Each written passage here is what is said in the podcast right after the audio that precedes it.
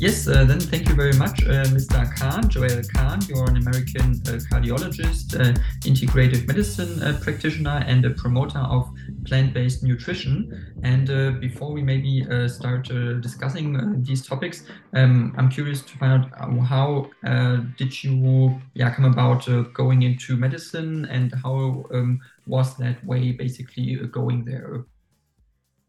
Sure. Well, thank you for having me on. Thank you for inviting me. Um, I am from an area in the United States called Detroit, Michigan.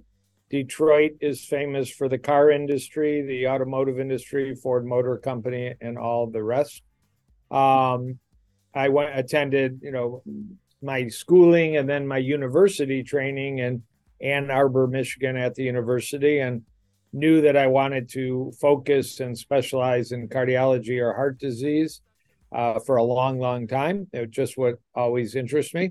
And early in life, uh, closer to your age, at age 18, I decided with my girlfriend at the time, but the girlfriend has been my wife for over 40 years, that we were going to become plant based. Plant based equals vegan.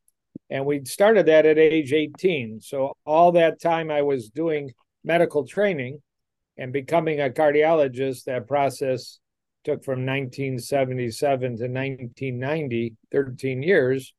I was quietly, I wasn't really making a big deal about it, but I was quietly learning, studying, and experiencing what was it like to focus on nutrition in your life. And we both found that we felt great. Uh, we were working out, and she was in nursing school, and soon after, you know, raising a family. But we felt great and uh, I didn't talk to patients much, but in 1990, a um, article was published in the medical literature, uh, and uh, it was a study. If you took sick heart patients and you fed them a plant diet, a vegan diet, or you fed them a standard diet, how did their arteries do? And that research study, the author is a very famous scientist named Dr. Dean Ornish, published that article in 1990. And uh, I read it and I said, wow, I didn't know that my own diet was something I could teach to patients and help promote their health. Um, and so I started doing it. So all along, even though I might be talking to patients about uh, their medication, their bypass surgery, their stent procedure. Even though I was talking to them about those things, I was uh, also teaching them that they might enhance their health by changing their diet, focusing on their diet. So it was a preventive practice. And about 12, 13 years ago, after many years of practicing cardiology, I decided, you know what, this is so good. I want to only do integrative preventive cardiology.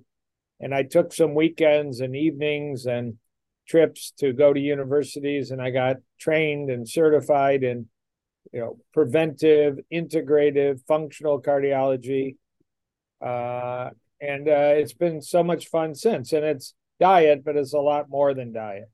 Mm-hmm. okay so it's it's diet. Uh, i understand that and this is, uh, looks seems very interesting um, so you would recommend that to normal people to to be uh, fully vegan, as, as I understand it, that that would increase their their life quality. Well, the you know the data is very strong that the number one cause of death around the world is poor nutrition. Used to be smoking in the United States, but now it's poor nutrition. And um, you know, I'm all for correcting poor nutrition and at a minimum, if people would simply eat more fruits and vegetables, beans, peas, fiber rich foods um, that, you know, hopefully are homemade or close to nature, not frozen in the middle of the grocery store, not, you know, fake pizza, fake cheese, fake sausage, fake pepperoni. If people would eat more real foods, their health would improve. Um, going fully vegan is a further step. So if people would stop going to McDonald's and start eating uh, from their garden or from a grocery store produce department, their health would improve. If you have health issues from diabetes, high blood pressure, obesity, heart disease, you're concerned about cancer, I think when you look at all the data, doctor, I can eat only meat, or doctor, I can eat uh, a paleo diet, or doctor, I can eat a ketogenic diet, or doctor, I can eat a vegan, whole food, plant based diet, which would help me most. The vast majority of the data is you want to pick the whole food, plant based, vegan diet. That's where the science really is. Okay, so that's where it actually becomes scientific, and also where it's maybe uh, increasing the the the quality uh, of life. But um, so how many or like how large is the percentage of the population in the United States, for example, right now that is um, actually vegan or is actually going uh, trying to or, or transitioning from eating meat to uh, vegetarian and vegan uh, nutrition? Yeah. Um, uh, so you know, I I'm gentle with people. I don't beat them up.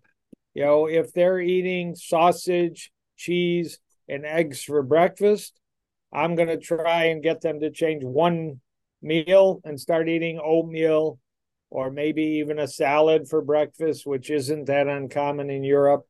Uh, when I travel in Europe and travel to Israel, salad is very commonly cucumbers and tomatoes and olives and beautiful stuff. Um, if they really have a health problem or if they really want to prevent, I mean, I've been vegan now for 46 years. I don't find it hard. I don't find it challenging. Uh, I can sit next to somebody eating a steak and I don't get upset and uh, leave. I'm never going to eat it. I'm not going to do that. But I realize that only about, you know, maybe less than 10% of the population is vegetarian and vegan, and maybe less than 2 or 3% of the population is fully vegan. But it's clearly increasing, uh, particularly amongst young people like you. Uh, you know, some of the celebrities, uh, like Beyonce, who at times is vegan, and other people who talk about it, uh, athletes who've done extremely well, like Novak Djokovic, the tennis player, uh, who's done extremely well, world's best, have made this, you know, a choice that a lot of young people have grabbed onto. So uh, it's good stuff. Mm-hmm. Definitely, definitely, and it's also um, increasing uh, the life quality overall for people that have uh, that are vegan. I can imagine. I mean, I'm personally not a vegan, but uh, I'm trying to transition to eat much less meat and obviously uh, try to be vegetarian at least. Um, right. But I, I, feel that often people are a little bit. Uh, it, it takes a lot of time until they transition. I mean, for you it has been a long time that you're yeah. vegan, but most people are are stubborn in that sense. Why do you think that is? Yeah, they're stubborn. They've got habits. They think it's hard. They think it's expensive. All kinds of uh, excuses and all. And it does take some time to um, you know to develop some simple recipes. It's easier to pull into a McDonald's and grab a hamburger and French fries for five dollars, even if it's terrible for your health with a Coca Cola. It's easier, but it's obviously not better for you. So, you know, we we cook a lot of really good food in my house, but you're chopping vegetables and you're steaming rice and but I tell you, some a lot of people will take two evenings a week, and it's called batch cooking. Make a lot of a soup or a lot of a casserole, and you know during the week it becomes lunch, so it's efficient. Mm-hmm. It's definitely uh, uh, efficient. So, um, in in that regard, do you think that, uh, for example, in the US, is it um, possible to reach uh, certain goals of the population being vegan within the next 10, 15 years, maybe? Uh, yeah, it is. There's certainly the food industry has identified that people are looking to avoid animal foods, maybe for ethics, maybe for health, maybe for very strong data that it's the best way to eat for the environment and for the planet. Uh, a recent publication out of Oxford University showed that people that eat vegan caused 75% less damage to the planet than people that were high beef eaters. So all those things are stimulating people. And uh, many of uh, the food companies, you know, have created dairy and cheese and egg and meat substitutes, some of which are quite good, some of which are rather crappy. So there's many more options out, but still, people need to learn the skills to make food at home, whether it's a bean soup, a lentil chili, good, simple foods. Okay. Um, and uh, what do you think, or what is your take on how the meat industry is uh, developing also uh, meat, for example, that is grown in the in the lab and laboratory? Um, because in, in Singapore, for example, they experimented a lot with that, and uh, um, there's an American startup. Uh, I think um, Uh, it's called I, I forgot the name, but uh, they are actually uh, experimenting on chicken plant-based uh, or real chicken that is grown in the lab. So, do you think that's also an alternative? Yeah, there's many questions about cell-grown meats, and there will be fish, chicken, turkey, pork, and red meat. Um, you know, it should be better for the environment. There's no animal farm. There's no uh, you know waste products like manure and uh, greenhouse gases. Um, biologically, it should be identical to eating, you know, a steak uh, and all. You know, there are some people that are vegan that have already identified that they would accept those options in their life because you're not harming animals uh, if you're creating cell culture meats. You know, I have no desire to eat chicken, fish, or red meat. Um, there are some plant based options right now. Literally looks like a steak, literally looks like a chicken breast, maybe made from wheat or soybeans or pea protein or chickpea protein. They're out there, and I will occasionally eat those, but uh, I think it's a good advance. I do think the way animals are raised around the world there are some really good, kind, ethical examples. And then there are some really, really bad, uh, horrible situations of uh, illness and infection and antibiotic overuse and um, other situations that are clearly for profit and not for the well being of people or the planet. And we need to stop killing animals cruelly and treating them cruelly and treating them with antibiotics that are causing uh, medical issues around the world. Mm-hmm. Definitely, I, I completely agree. Um, so, but it is still a big industry um, that uh, that is producing a lot of meat. Obviously, in in Germany, it's also a very big industry. For example, um, or in Denmark, it is also a big industry. I think um, in the US, I, I'm pretty sure it's the same size, or or even bigger. Um, so how is this like a transition phase for this industry going to be realistic? Like um, because they can't stop from one day to the other of, of producing well, meat. You know, food prices are rising and beef prices are rising, so it's going to be more attainable to have factory-made meats and plant-based meat substitutes when the price is the same.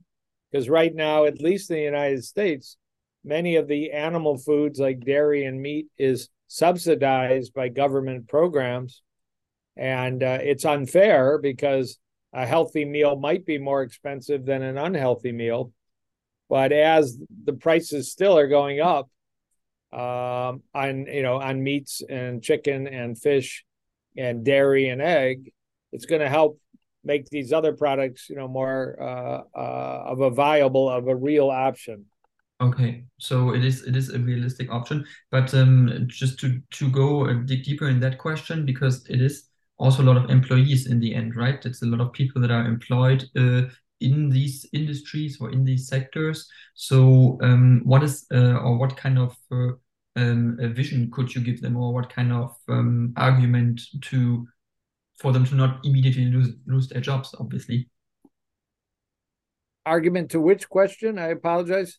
Uh, to to sort of um, uh, tell them or give them a, a, a perspective to uh, how like they they want to be like employed obviously at some point so um, that they don't lose their jobs immediately due to a transition well, of the, you know, the...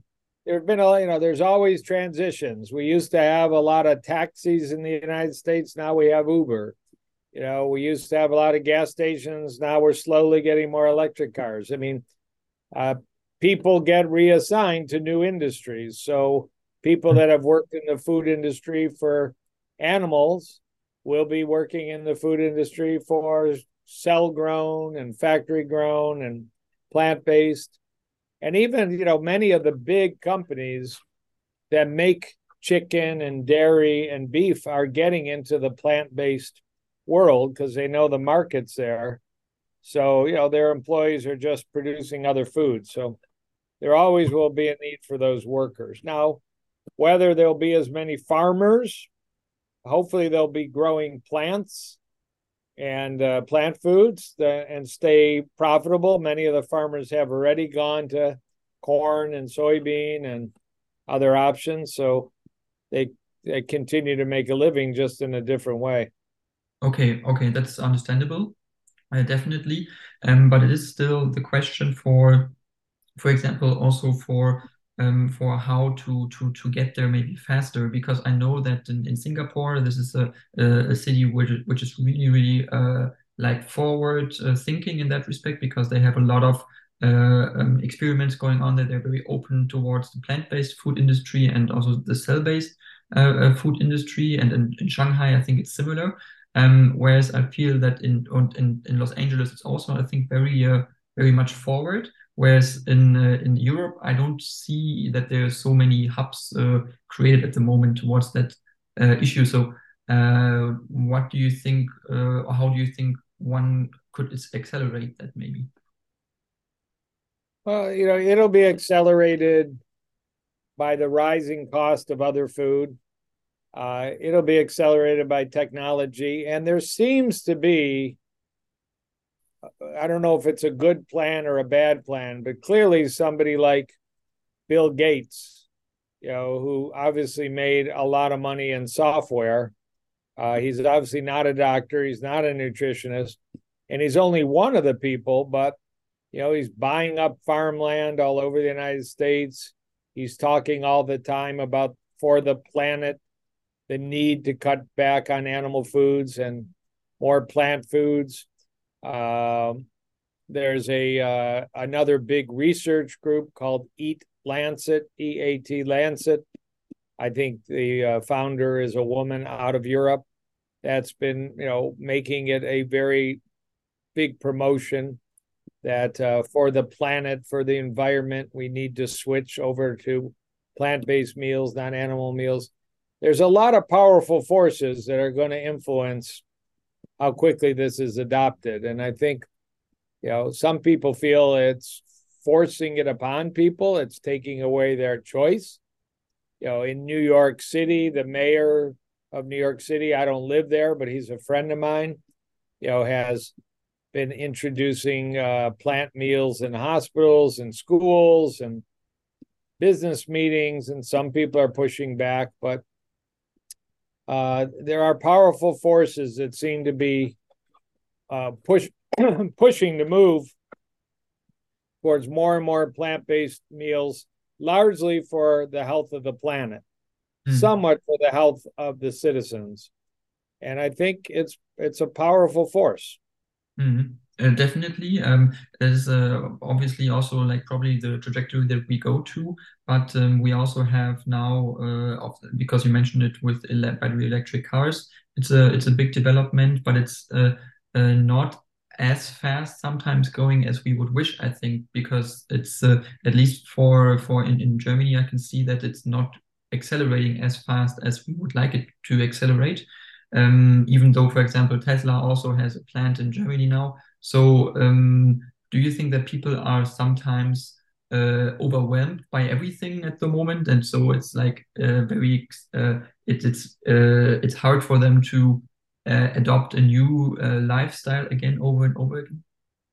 it is hard. You know, a famous psychologist said it's easier to change a person's religion than to change their diet. Now we might say it's easier to change a person's gender than to change their diet. That might be the updated expression. Uh, not no offense to anybody, but um, you know, people are they don't know how to make a bean chili, and they don't think they like bean chili, or they get gassy, or uh, I grew up with meat and potatoes, or I'm a hunter. I, there's a lot of reasons there.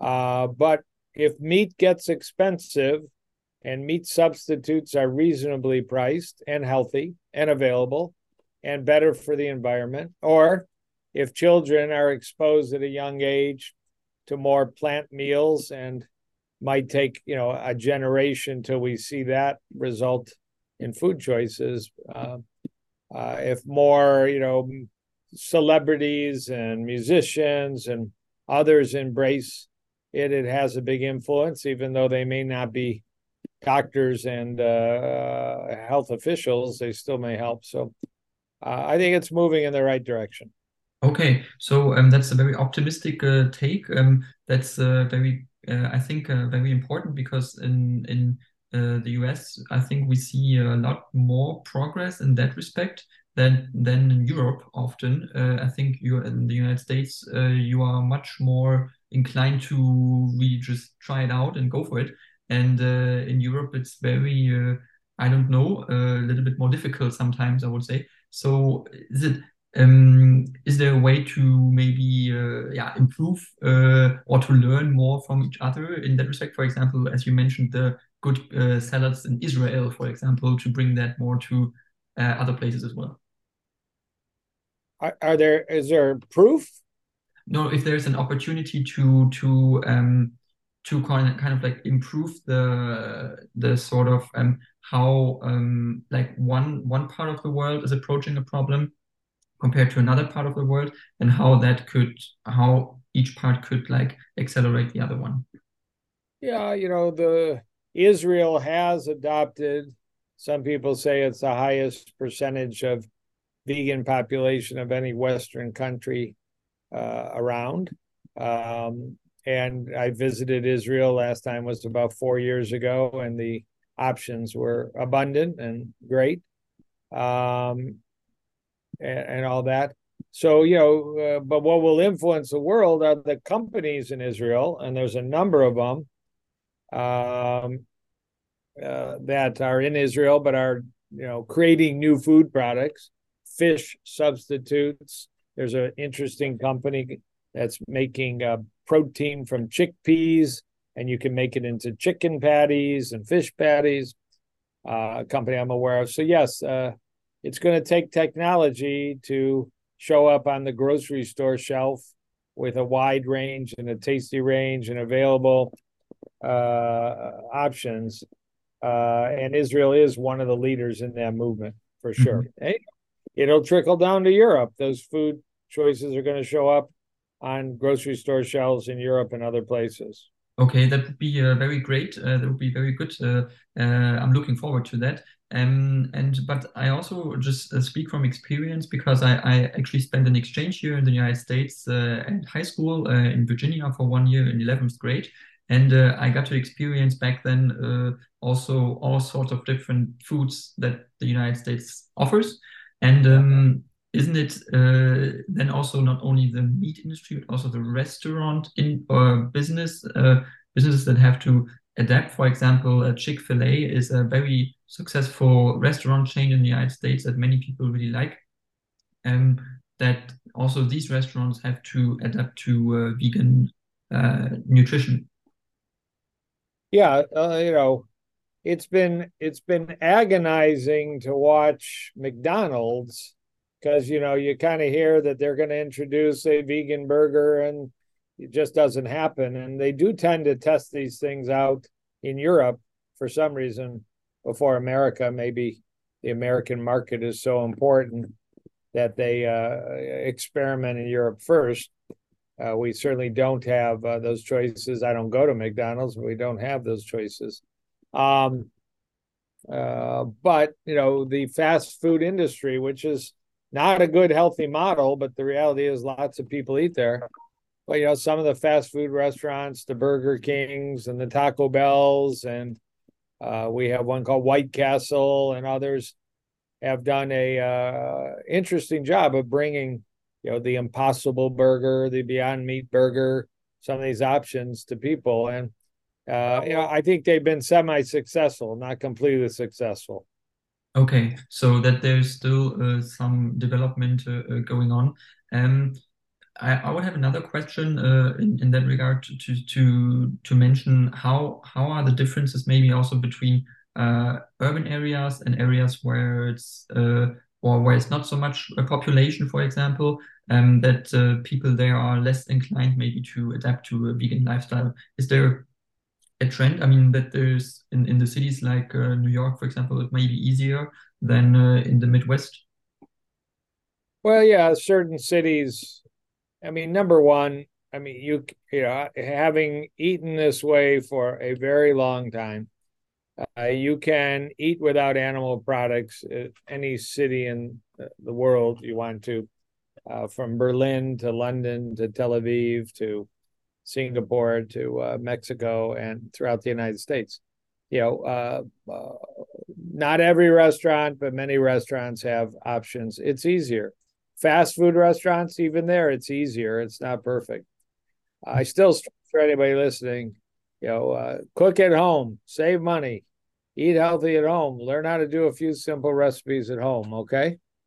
Okay, so that is basically your uh, that's what you would tell the people to do, and yeah. um, that is something that people should pick up from this, uh, which is obviously uh, very important. Do you think that also the the government uh, has also something to do uh, or some responsibility in that sense that they should also um, promote this more? Well, they should, but at least in the United States, the problem is, uh, you know, subsidies lobbies. We have a very powerful dairy lobby. If there was a major shift in the government promoting soy milk rather than cow milk, you know the uh, the the dairy lobby, the dairy industry would go bananas, uh, would you know push back. So there, if we did only what is good for the citizen, we would take away these subsidies of meat and dairy and eggs and cheese. We'd let a free market pricing system take hold, and uh, those foods would no longer be low cost, they'd be expensive. Mm-hmm. But are controlled by these lobbies, at least in the United States. I mean, we don't want to put farmers out of business. We just want to convert them over to different, you know, farming industries and similar for the food production industry. Mm-hmm. And so, um, do you think that uh, your, the current government in the United States is uh, promoting this enough, or is it uh, is there still, you know, options to do more to to say more? There's so many issues and problems, generally, and certainly right now. Uh, I don't see anybody in the government pushing this, with the exception, as I said, of the mayor of New York. But that's one large city, and that's the exception. Okay, so it would be rather something maybe for for uh, government entities in in cities and uh, uh, to promote that maybe more locally. That would be maybe more more sensible. Right. Okay. Okay, that makes sense. Um, Okay, um, and I would also um, like to ask you another question um, about maybe also entrepreneurs in that sense. Um, to uh, or to promote maybe also um, the opportunity for people to to to open up maybe a business that uh, promotes uh, vegan food, whether it's supermarkets or whether it's a, a, restaurant or whether it's a production facility for oat milk. Um, uh, do you think now is the best time to do it, or should someone uh, wait for it?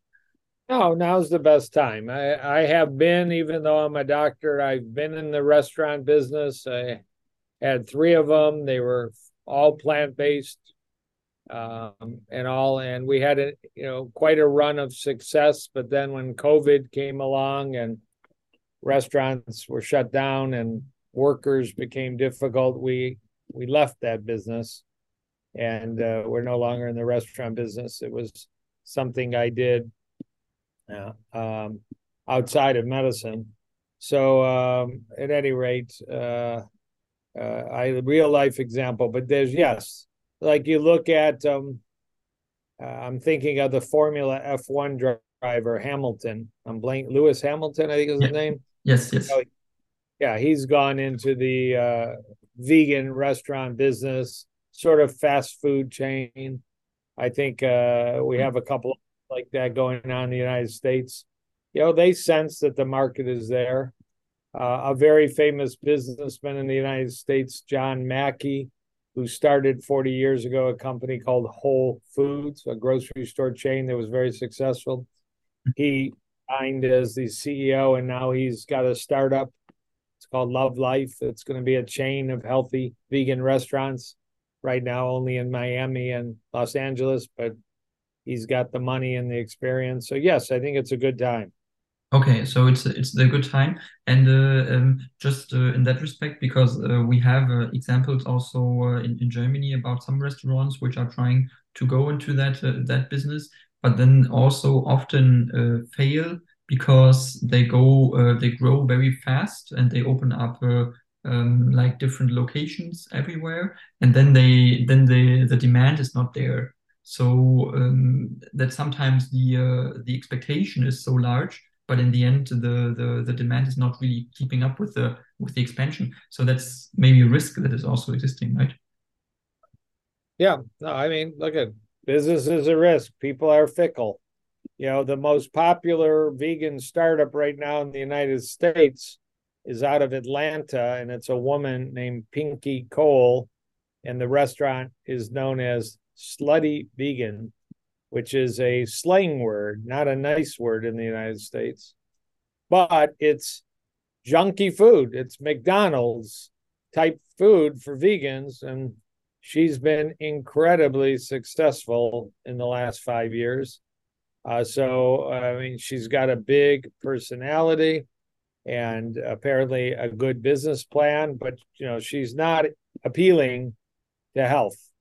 Mm, okay, so that is not something that is uh, the best uh, way to conduct. But uh, then there's uh, there's these examples of a Vapiano. I don't know if you know it. It's an Italian uh, restaurant chain um, that is also trying to expand, I think, uh, to the United States. And they have struggled in Germany a lot because they were everywhere at some point in cities. Like there were too many, and you had small cities. You had two of these restaurants, and obviously like that would be too much. So um, maybe it's important for people to understand that it's uh, uh, important to not over, uh, uh yeah, uh, overrun the, the, the the people of the demand that the consumers may have and the uh, the wants that they have. Yes, I agree. There mm-hmm. is a the demand is more for junk food than for healthy food, but that's a problem. There are studies done at Harvard, and uh, we got to wrap up in the next five minutes just to let you know because of my. Mm-hmm. Um, but there are studies done at Harvard that if you eat a healthy plant based diet, you can anticipate health benefits. If you eat an unhealthy plant diet, you're not doing any better than the average person, and it could actually be, you know, quite dangerous. So, uh, you know, people should be aware that garbage is garbage, whether it comes from cows and pigs or whether it comes from fried food from beans and peas. Mm. Do you do you think that also in that respect, uh, uh, advertisements play an important role for people to um, uh, to be misled at some point, maybe, or to be uh, that they misinterpret maybe whether food is actually good for them or not? No, I think it's just habit. And these companies are smart. They're tricky. I mean, you know, if you read a book, there's a book called uh, Salt, Sugar, Fat by Michael Moss 10 years ago. And it goes into how these companies like McDonald's and Burger King and Kentucky Fried Chicken, how they, you know, have scientists that create the food out of poor quality components, but they uh, you know light up our brains they make us addicted they make it difficult to say no and uh, we're not smart enough to say that may taste good but it's bad for me and i'll skip it we mm-hmm. say that good, it's cheap, and I'm going to eat it, then you end up with heart disease or cancer or dementia or diabetes, and uh, you don't even know that it came from your food. But unfortunately.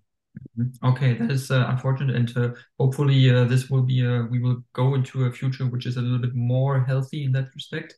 Um, yes, uh, Mr. Kahn, I thank you very much for the interview. Uh, that was very interesting. And if you would like to give a last message to the listeners about vegan food or any message that you want to um, yeah send out, you may do so now.